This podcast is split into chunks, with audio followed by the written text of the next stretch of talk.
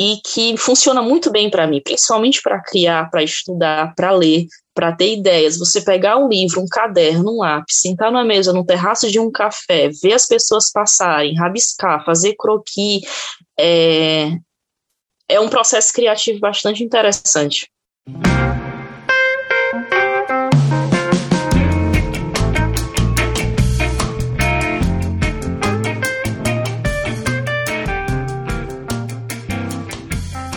Muitas pessoas se dedicam ao desenho e à pintura com o objetivo de se tornarem artistas em tempo integral.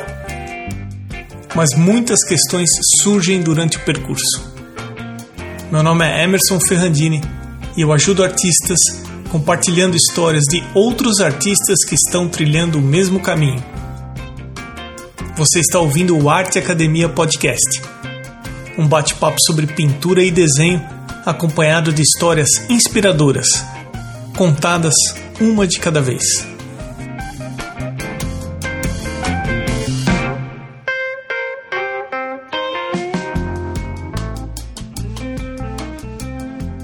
Tudo bem por aí?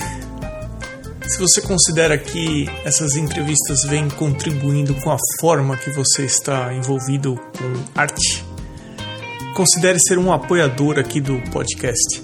É simples Basta ir até o arteacademia.com.br, depois podcast, depois apoie o podcast. As opções são a partir de 10 reais mensais. Mas outras duas ações bem simples também ajudam bastante a aumentar o alcance desse podcast. Uma delas é compartilhar nas redes sociais alguma entrevista que você tenha gostado, e a outra é deixando um review principalmente se você ouve através do Apple Podcasts. Eu vou começar o episódio de hoje de uma forma um pouquinho diferente. Tem gente que envia mensagens para mim pelo Instagram e tem gente que usa o site no formulário lá no contato. E aí, uns tempos atrás, eu recebi uma mensagem dessa moça que está do outro lado do Zoom, a Carolina Rodrigues, minha mensagem dizia o seguinte: D. Carolina Rodrigues.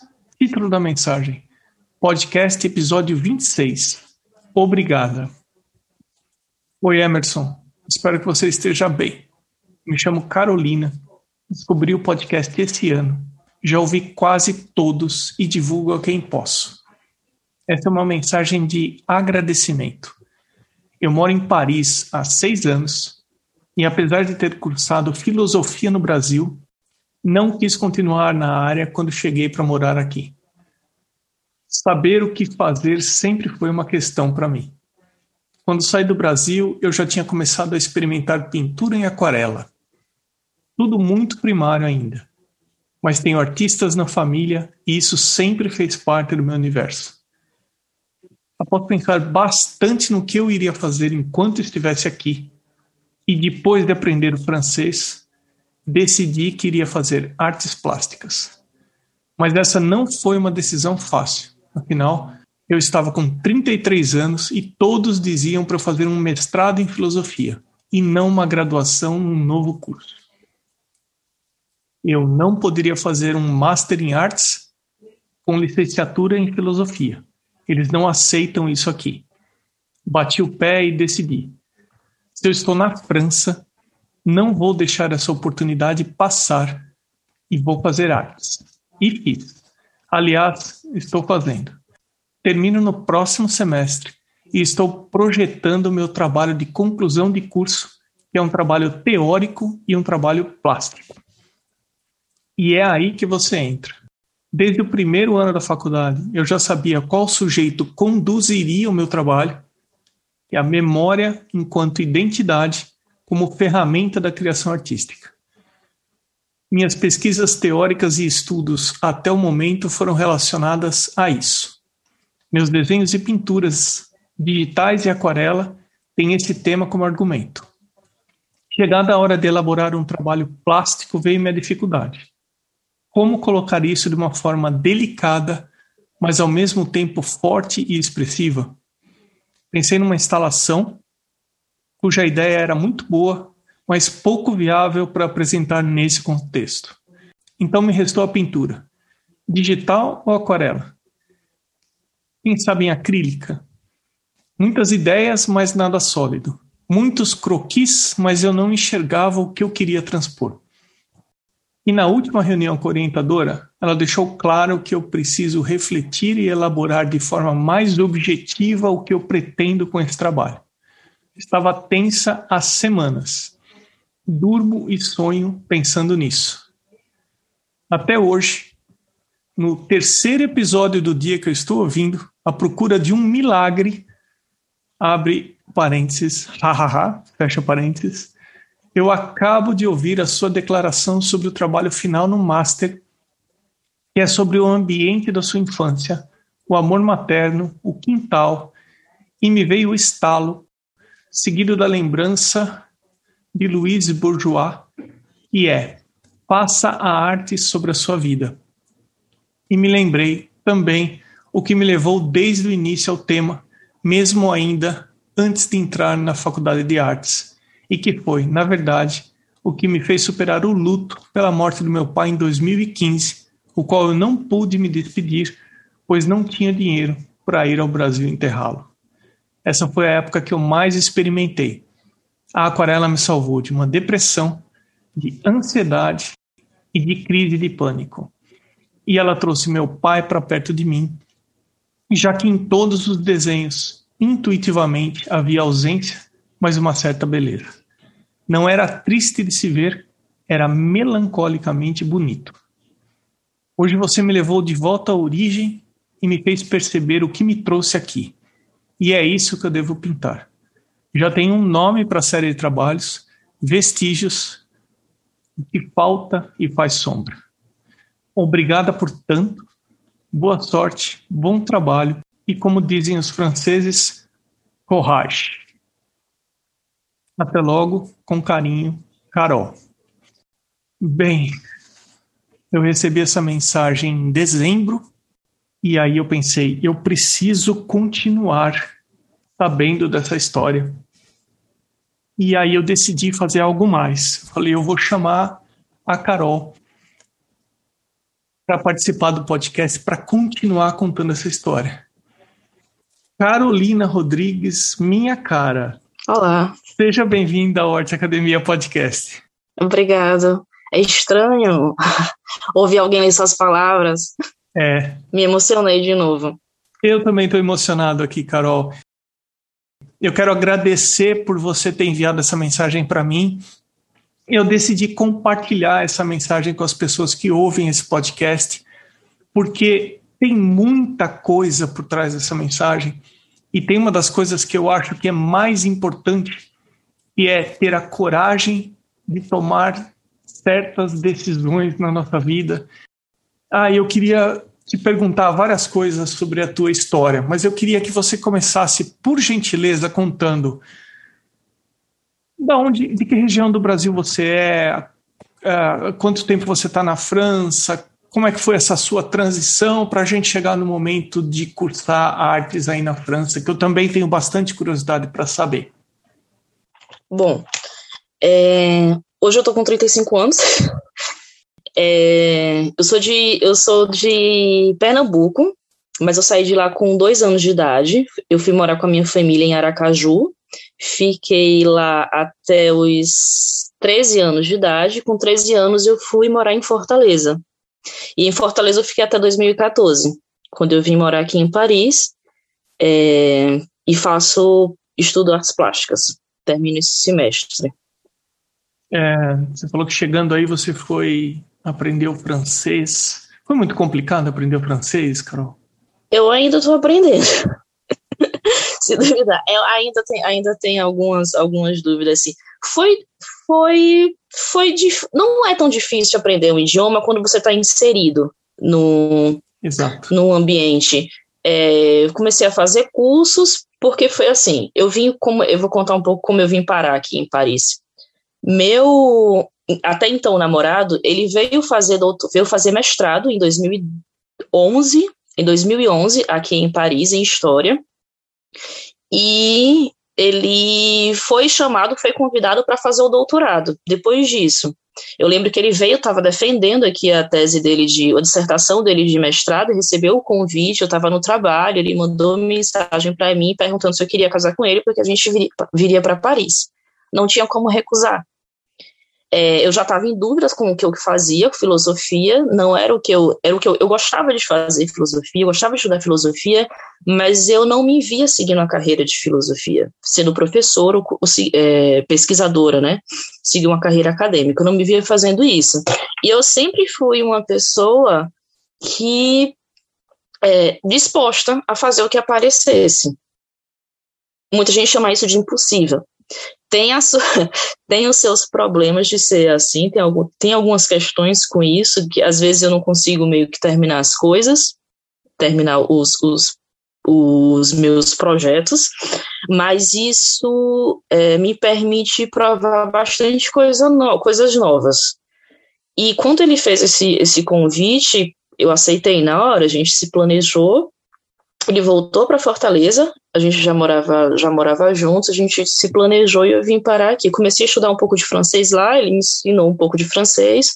Cheguei aqui, faz, fiz alguns cursos. O que você mais estranhou por ter ido morar na França? Em termos de diferenças culturais? Ou o que mais te chamou a atenção? Olha, o que mais me chamou a atenção foi realmente a qualidade dos vinhos e dos queijos. São realmente são realmente muito bons. Eu pensei que você ia falar assim, olha, o comportamento do francês quando ele está em determinada situação.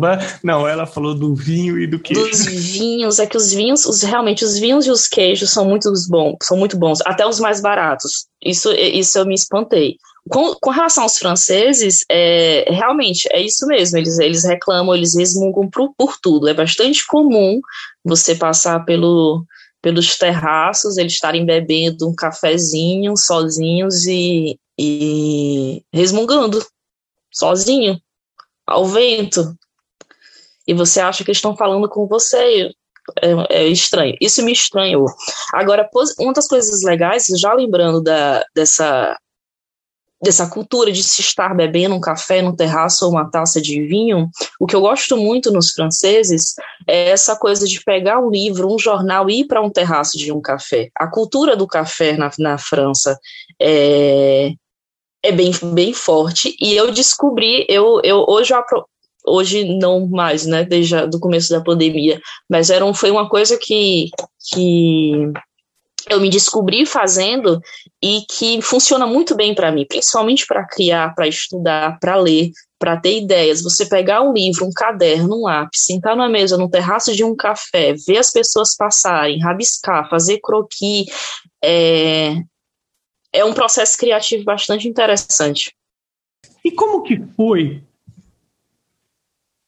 quando você tomou a decisão de ir atrás de uma faculdade, de uma graduação, fazer uma segunda graduação em arte num país que você tinha começado a viver recentemente. Como é que foi isso? Como é que foi o teu ingresso na faculdade? O que você teve que submeter para ser aceita? Enfim, como foi o processo para você entrar numa faculdade de arte? Bom, é, ainda no Brasil, quando eu, ainda planejava vir para cá, estava me organizando, eu cheguei a perguntar a uma amiga minha, também cearense, que morava aqui na França já há cinco meses, há cinco anos, mais ou menos, e eu perguntei a ela o que, é que ela achava disso. Deu, eu, tava, eu disse para ela do meu descontentamento com, a, com o curso, que não exatamente que eu gostaria de continuar fazendo, e que eu estava indo para a França, eu gostaria de aproveitar as possibilidades que podiam ter aqui, existir aqui para mim. Ela conversou com alguns amigos dela, alguns amigos franceses, e ela me voltou. Eu lembro que eu enviei um e-mail para ela perguntando o que, é que ela achava. Ela me respondeu um e-mail dizendo que tinham conversado com alguns amigos franceses para ter uma opinião deles sobre isso. Ela falou da minha, da, falou para eles a minha idade, enfim. O que eles disseram? Bom, eu não acho isso uma boa ideia. Eu acho que ela deve continuar fazendo o curso, fazendo o curso dela aqui. É, ela tem mais de 30 anos. Aqui, o francês, o francês ele é muito ligado a, é muito importante para eles a, o percurso acadêmico.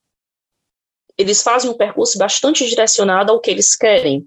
É muito focado nisso. Eles trilham um caminho é, educacional voltado exatamente para o que eles querem. Isso é bem importante um currículo que tem coisas que tenham coisas muito variadas, muito abertas, é, mesmo para a arte já não é tão interessante para eles. Então a resposta deles para ela, e foi a resposta que ela, que ela me deu, foi essa, que é, é melhor você continuar fazendo filosofia. Me entristeceu um pouco, deixei isso para lá, eu disse, bom, quando eu chegar lá eu resolvo o que fazer. Quando chegou aqui, eu tava, primeiro eu estava focado em aprender francês. Eu não ia conseguir nada se eu não se eu não aprendesse francês antes. Fiz, o, fiz um tempo de francês, aprendi o que eu tinha que, que aprender, me submeti a, uma, a um teste de proficiência, é, pesquisei como era o processo para como estrangeira para entrar na universidade aqui. Eu não podia fazer um, um, um, master, um mestrado em, em artes, tendo cursado graduação em filosofia.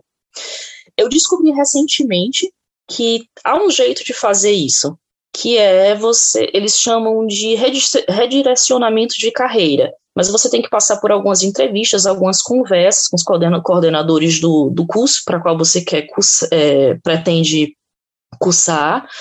É, é, um pouco complicado, mas hoje, hoje eu é, descobri que eu, hoje em dia eu descobri que é possível fazer isso. Mas, enfim, eu não queria fazer o mestrado em filosofia, pensei muito, foi uma, foi uma escolha, foi uma decisão difícil, porque, assim, eu gosto de estudar, eu gosto muito de estudar, mas eu confesso que eu não tenho muita paciência para estar em sala de aula. E eu estaria em sala de aula com pessoas muito mais novas do que eu. Eu estaria em sala de aula com pessoas de 17, 18, 19 anos de idade. Isso para mim seria muito, é, bastante difícil. Bom, eu me submeti ao processo para fazer a, a, graduação. Aqui, passei, fiz um exame de proficiência do francês, fiz uma. Submeti um dossiê, que era o seu processo de. o seu processo acadêmico, uma carta de. uma carta de motivação que você precisa precisa enviar, preparei todo o meu dossiê e fui aceita. Você envia propostas para três, para três universidades o que você precisa, deseja passar em primeiro lugar, o que você deseja passar em segundo lugar e o que você deseja passar em terceiro lugar. Se você passar na primeira, automaticamente as duas últimas elas são negadas. Você não pode escolher entre as três, entende? Se você não passar na primeira, aí vai para a segunda. Se não passar na segunda, a terceira universidade vai analisar o seu dossiê. Então, na primeira, a minha primeira opção, eu já coloquei para uma universidade, que é a Universidade de Paris 8, é, é uma universidade que é mais aberta a, a atender estrangeiros, não só por atender estrangeiros, mas ela tem uma grade curricular que é mais aberta. Ela é tida como uma universidade mais é, de uma de uma de áreas de pesquisa mais amplas, mais diversas. Tem bastante tem bastante estrangeiros. É, é, é depois eu falo mais sobre isso. Tem bastante estrangeiros lá e era a minha primeira opção, que eu tinha tentado, eu submeti a outras universidades, mas tinha uma grade curricular mais fechada, mais redonda, não era, não era exatamente isso que eu queria. Ah, e assim, o que eu faço é artes visuais, é artes plásticas, não é, boza, não é belas artes. Porque eu não queria fazer, eu não queria, não era minha pretensão minha cursar uma, uma, uma universidade que só prático. Eu gosto da, da teoria também. Eu gosto das duas coisas, né? Tanto da teoria quanto, pra, quanto da prática. A faculdade de belas artes, ela é mais voltada, é um curso mais prático. Você aprende pintura, escultura, e você precisa. Aqui na França tem um processo preparatório para você submeter. Tem, tem, tem gente que faz um ano de, de curso de pintura, de técnica de desenho, para submeter ao processo seletivo de belas artes. Bom, eu, não era o que eu queria e também não, eu não tinha tanto tempo assim, e nem dinheiro para para isso, para fazer esses cursos, para me submeter a esse tipo de seleção. Aí eu fiz, entrei em 2018. O, a graduação aqui ela tem três anos, no Brasil são quatro, ela tem três anos. E é isso. Eu penso que a, o fato de você ter cursado filosofia deve ter, ter ajudado bastante na contextualização e na conceituação do desenvolvimento do seu trabalho, né? Sim, bastante. Eu, é, inclusive com frequência, é uma coisa que a, a, professora, ela já me, a orientadora, ela já me, às vezes ela me corta um pouco, porque com frequência eu fico dando referências biblio, biblio, bibliográficas é, de alguns filósofos, ela diz calma que você é muita teoria, não tem, não pode ser muito teórico o seu trabalho, você tem que conciliar com o seu trabalho prático. Mas sim, é, ajuda bastante. Eu já tenho uma, uma, uma referência, uma base teórica boa, filosófica boa. Carol, a gente chegou num momento do nosso bate-papo que, que a gente vai falar um pouco então do desenvolvimento do seu trabalho, porque a mensagem que você mandou para mim foi que o podcast te ajudou exatamente no desenvolvimento e inclusive no fechamento do conceito do seu trabalho. Como é que foi então o desenvolvimento? Você já terminou o curso ou não? Como é que tá? Bom, o curso eu termino nesse semestre. O semestre aqui terminei em maio. É, eu estou na fase de, de, de elaboração ainda, ainda estou ainda tô fazendo tanto projeto, ainda vou, não comecei a escrever, mas eu vou pretendo começar a escrever no início agora de abril. O trabalho prático ainda estou realizando. Com frequência, quando eu estou com crises de crises e bloqueios criativos, eu procuro referências. Mas eu não gosto tanto de referências visuais, porque isso acaba impact... eu fico com medo disso impactar no meu trabalho, de, de, de, de eu, por um acaso, absorver muito e não sei exatamente o que eu quero fazer, de eu transpor no meu trabalho muito daquilo que eu vi, sem querer. Então eu prefiro ler coisas, eu prefiro ver coisas. Se for para ver coisas, se for, forem referências visuais, referências que não sejam de artistas plásticos. Gosto de ver filmes. Ou ver. Se for de artistas, de ver artistas que não, não tenham nada a ver com o que eu faço. E eu gosto muito de ouvir podcasts, eu descobri podcasts há um tempo, eu gosto muito de ouvir, sempre ouço de, de todo tipo. E o seu, o que eu acho mais é, legal nesse podcast é que as pessoas elas contam despretensiosamente a o seu percurso artístico. Eu aprendo bastante. Eu gosto muito de ouvir o processo de criação, da, sobre o processo de criação das pessoas é, isso me ajuda a pensar sobre o meu processo. E eu lembro que nesse episódio era de manhã, eu estava fazendo alguma coisa em casa, eu já, já, já tinha ouvido alguns outros, eu acho que eu falo isso na mensagem, eu estava ouvindo alguns outros, tentando ter algum estalo. Alguma, eu estava realmente precisando de alguma ajuda, porque a professora, tava, a orientadora estava realmente me cobrando. Eu tenho essa aula dela, de, esse encontro de 15 em 15 dias. E eu estava bastante desesperada. E eu, quando eu ouvi você falar é, que alguém questionou o seu trabalho pelo fato de ser muito pessoal, eu não lembro exatamente o que foi que você disse, mas você falou que é, sobre sobre o quintal de casa, sobre amor materno, alguma coisa do tipo. E eu lembrei exatamente por como foi que eu, que, é, de fato, é, me inseri na. Não digo me inserir, mas aqui, quando eu comecei a pintar, a produzir artisticamente, é, não só de uma forma sensível, mas pensando sobre o meu trabalho. E eu acho que foi justamente aí, isso foi antes de eu começar a minha graduação, mas foi justamente aí que eu percebi que é, sim, eu, poder, eu posso fazer, eu posso cursar artes. Eu acho que é, é, ser artista é sobre isso. Não é, não deve ser algo automático. Não tem, não precisa ser algo automático. Nem sempre precisa tem que ser, ter, ter, nem sempre tem que ser algo automático. Mas você precisa refletir sobre o que você está fazendo, sobre o seu processo. E nessa época eu eu sabia por que eu estava fazendo o que eu estava fazendo. Eu sabia porque Desculpa. É. Desculpa. Não precisa se desculpar, Carol. É, era, era porque era, era a única coisa que eu podia fazer. É só um minuto. Enquanto você pega um ar aí, respira, só para o pessoal que está ouvindo o podcast entender o contexto, o que você ouviu foi uh, o meu comentário sobre no que foi baseado o, uh, o meu trabalho de mestrado, que foi baseado nas minhas memórias de infância, onde eu tentei retratar o quintal da casa da minha mãe, onde era todo o meu universo até os 5, 6 anos de idade. Então, eu retratei a presença da minha mãe, eu retratei um muro coberto de plantas que era o que me separava de todo o outro universo existente e que aquele muro representava muito para mim. É, enfim, é, e também o fato, eu sim fui bastante questionado o fato de estar fazendo alguma coisa muito pessoal, porque eu estava falando de amor e de solidão, ou talvez porque eu, com os meus 50 anos, eu não estava nem um pouquinho preocupado em, em me classificar em algo ou ser visto como um pintor de vanguarda ou alguém mais descolado, porque existia ali muita abordagem de gente que estava fazendo o que os outros artistas que estavam meio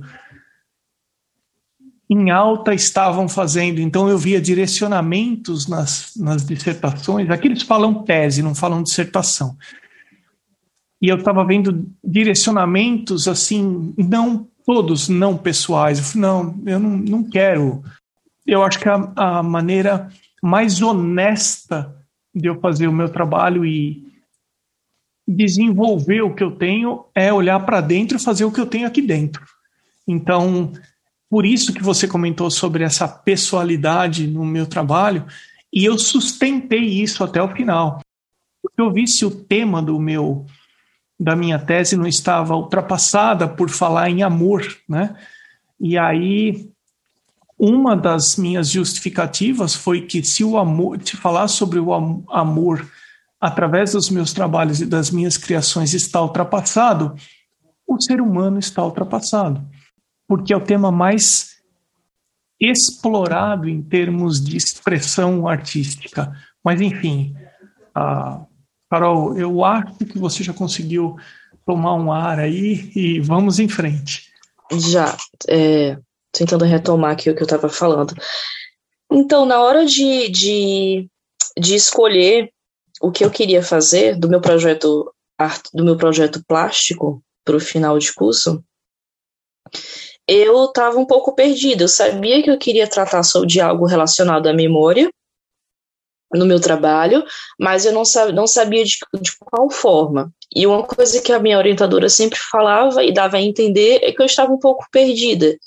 Ela, ela sempre dizia: você, tá, você sabe, você está pensando no trabalho, no, no, em como finalizar o seu trabalho, mas eu quero saber exatamente o que, é que você tem a dizer. Aparentemente você não sabe. Eu estava desesperada porque realmente, de fato, não sabia. É, e a maneira que eu encontrei de, de dizer o que eu, o que eu queria era. Aí eu lembrei o que, de, como foi que começou esse processo, e né, quando eu ouvi esse episódio, quando você falou do quintal da minha, quando você falou quintal da minha casa, eu, eu instalo. Eu lembrei exatamente o que você falou, o quintal da minha casa eu instalo, porque eu lembrei exatamente do quintal da minha casa quando eu morava em, em Sergipe, quando a gente morava no interior, era um local era um, o quintal da casa do, da nossa casa era onde tudo acontecia.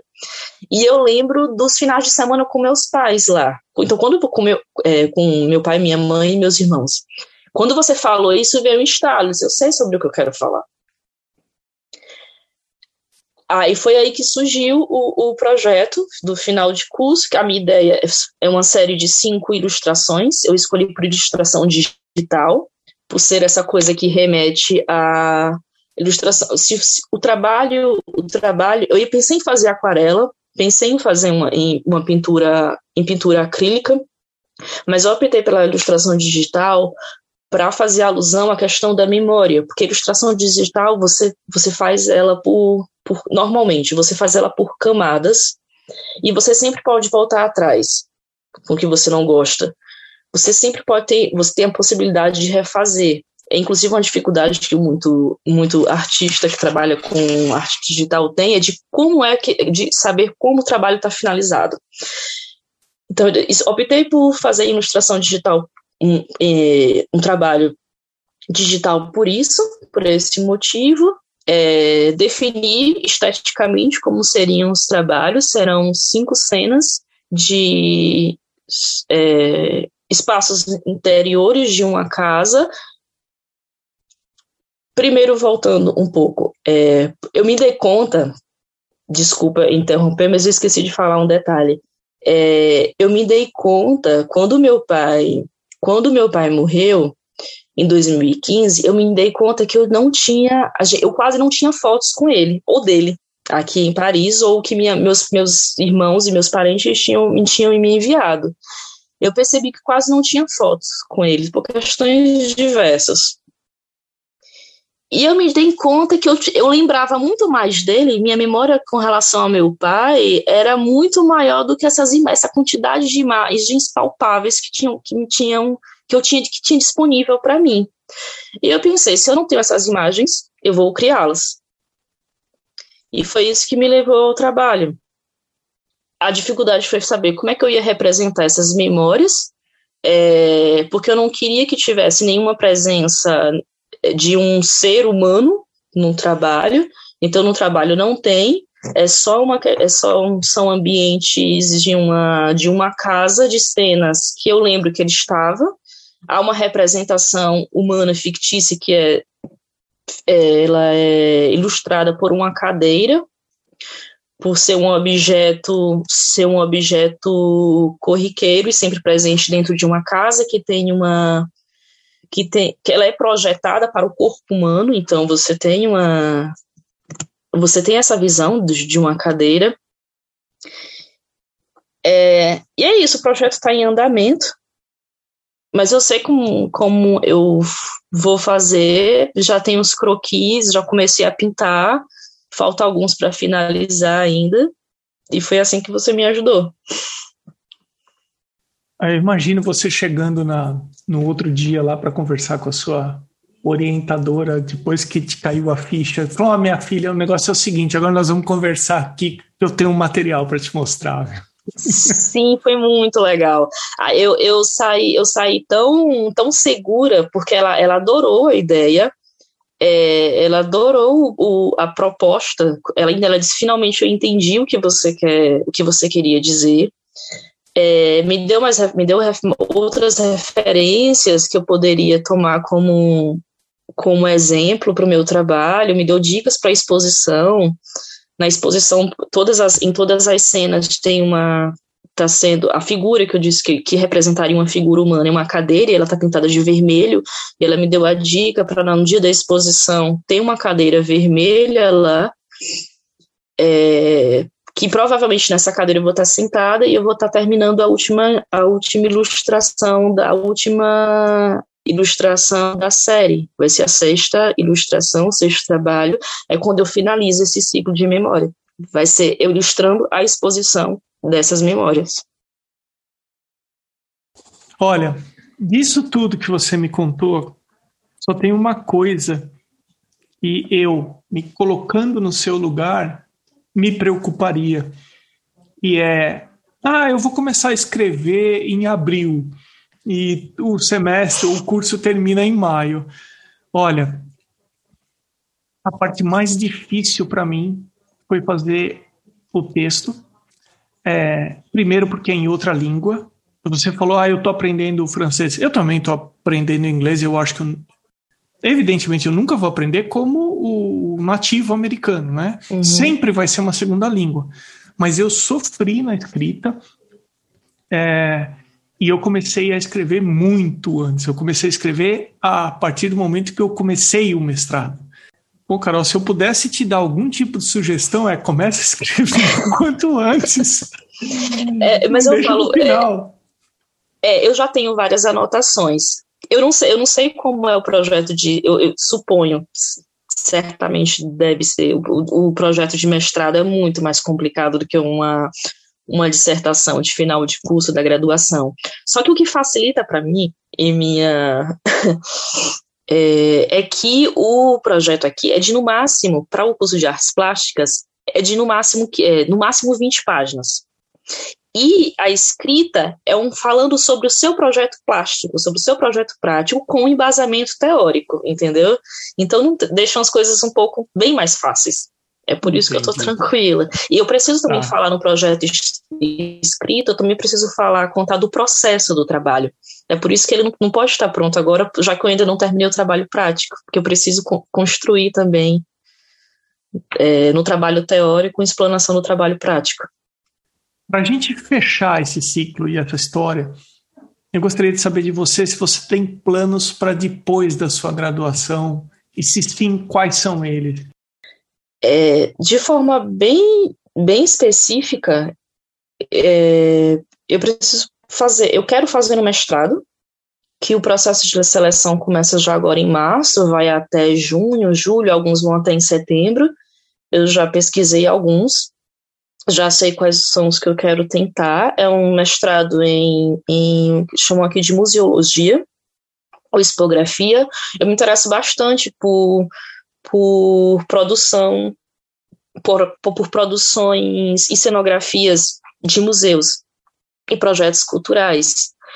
Aqui é um para institutos, eu já descobri pesquisando que para institutos públicos é, não tem tantas vagas assim, mas para instituições particulares é bem mais fácil. Aqui tem bastante galeria particular, é, particular, galeria privada, desculpa. Tem bastante galeria, então é possível. E eu gosto muito de trabalhar com, me interessa muito trabalhar com isso, na área de produção cultural, de expografia, de, de produzir, produzir exposições. É algo que eu quero muito fazer. Não é um mestrado, eles não, isso não seria que um mestrado profissional, não, mas é um mestrado que já é voltado para esse tipo de esse tipo de profissão e com o desenvolvimento de uma pesquisa de uma pesquisa acadêmica por fora. Então, Carol, a gente está chegando no final do seu episódio. Eu queria deixar você à vontade para comentar o que você quiser, o que você quiser deixar gravado no seu episódio, de repente que eu não te perguntei, que você acha que de repente pode ser importante. Tá, eu tenho. São duas coisas que eu quero, que eu gostaria de dizer. A primeira, para as pessoas que te, que te ouvem, é que é, tomar uma decisão que vai mudar a sua vida é bastante difícil quando você tem uma.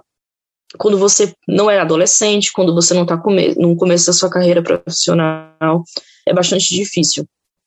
Mas o que me levou a tomar uma decisão, esse, esse tipo de decisão aos 33 anos de idade, foi pensar que eu tinha vivido, sei lá, um terço da minha vida só e que eu teria, eu tinha muito mais o tempo que eu tinha para viver era muito maior do que eu já tinha do que eu já tinha vivido.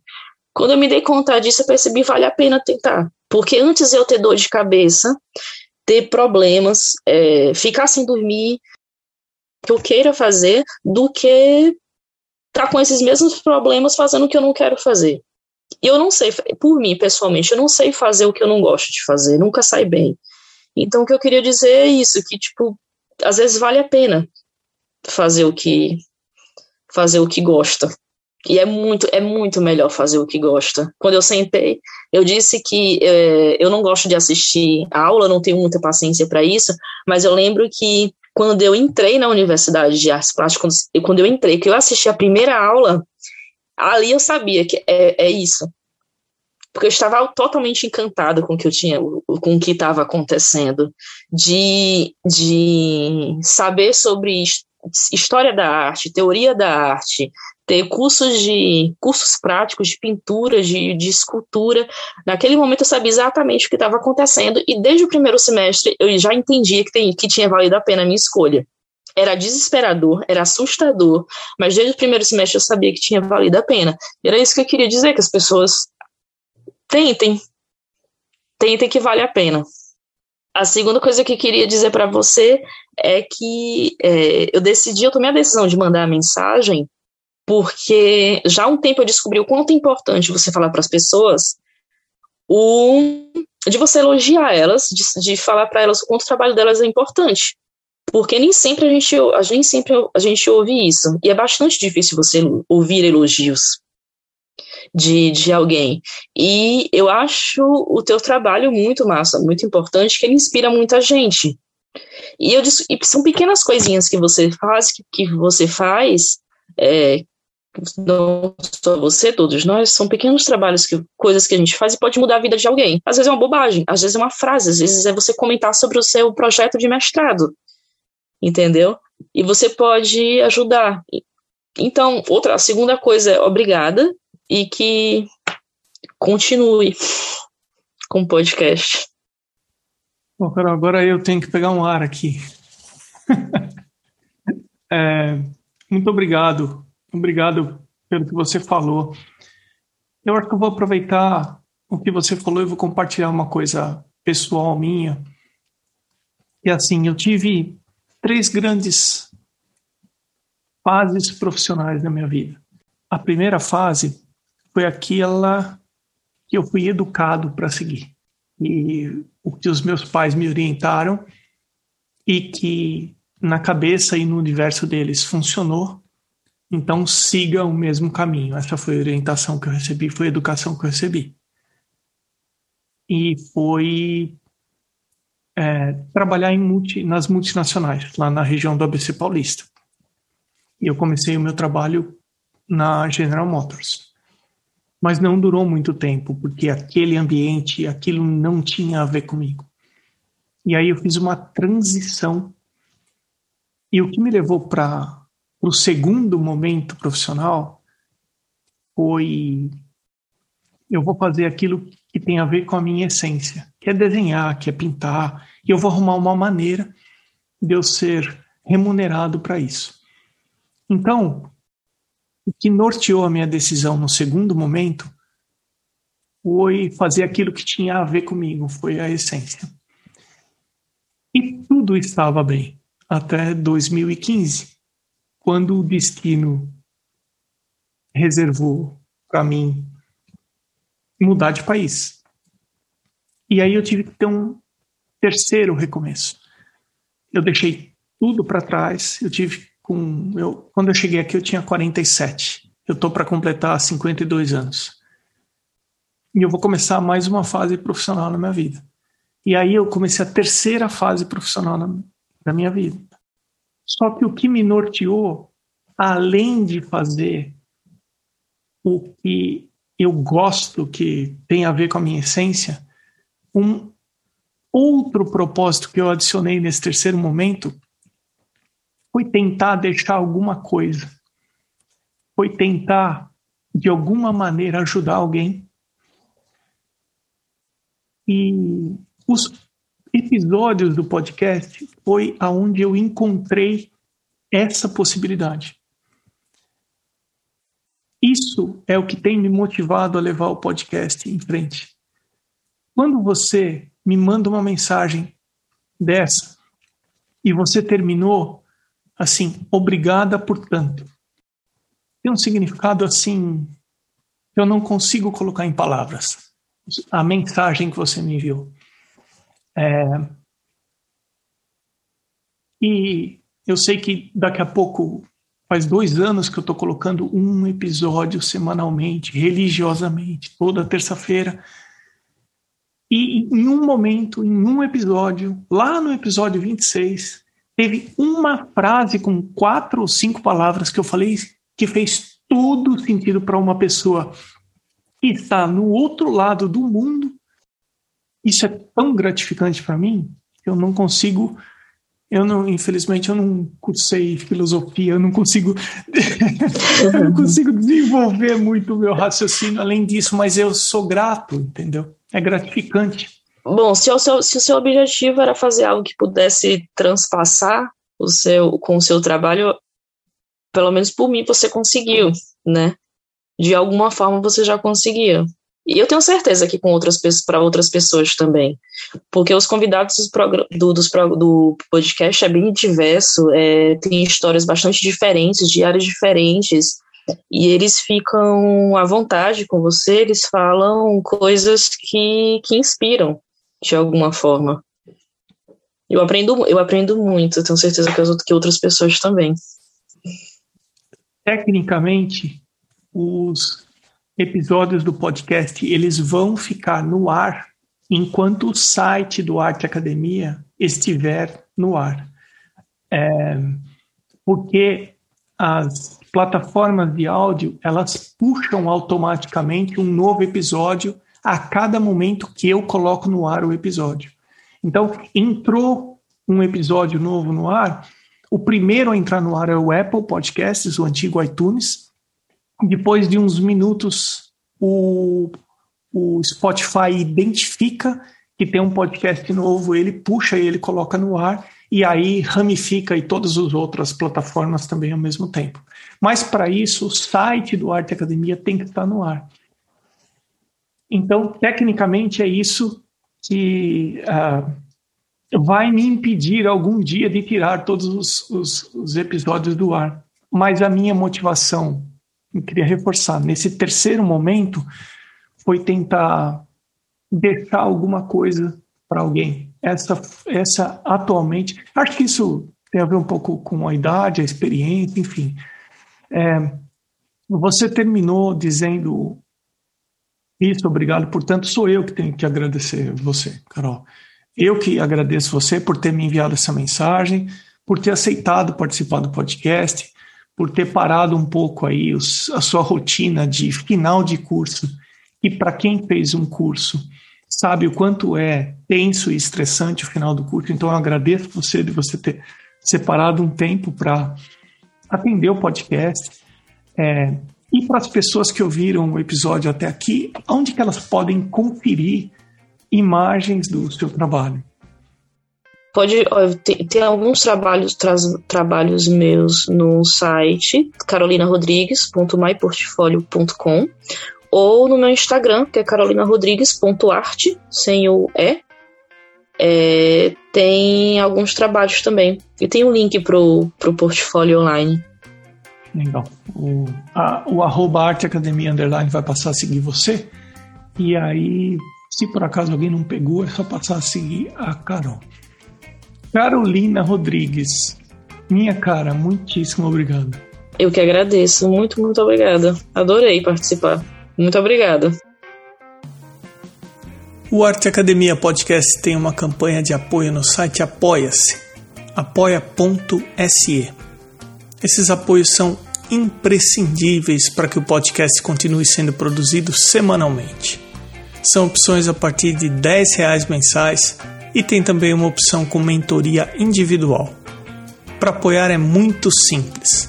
Basta ir até www.arteacademia.com.br, depois em podcast, depois em apoie o podcast.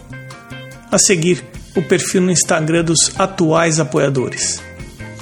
Irmiger underline desenha, Pellegrini Ivana, Fabiano Araújo Artist, Mônica Mendes Artista, T. Costa Arte, Sérgio underline Fuentes underline Ilustra, Rogers.artist, Duarte underline Vaz underline, Mário Sérgio.freitas, Amanda underline Novas underline Arts, Patrícia underline PV, A.casa.a1, janaínaangelo.arte, arte gravura, mari.delmonte, beatriz underline lima underline arts, msouto.arte, Vinícius Mendes Arte e a Van Kassberg.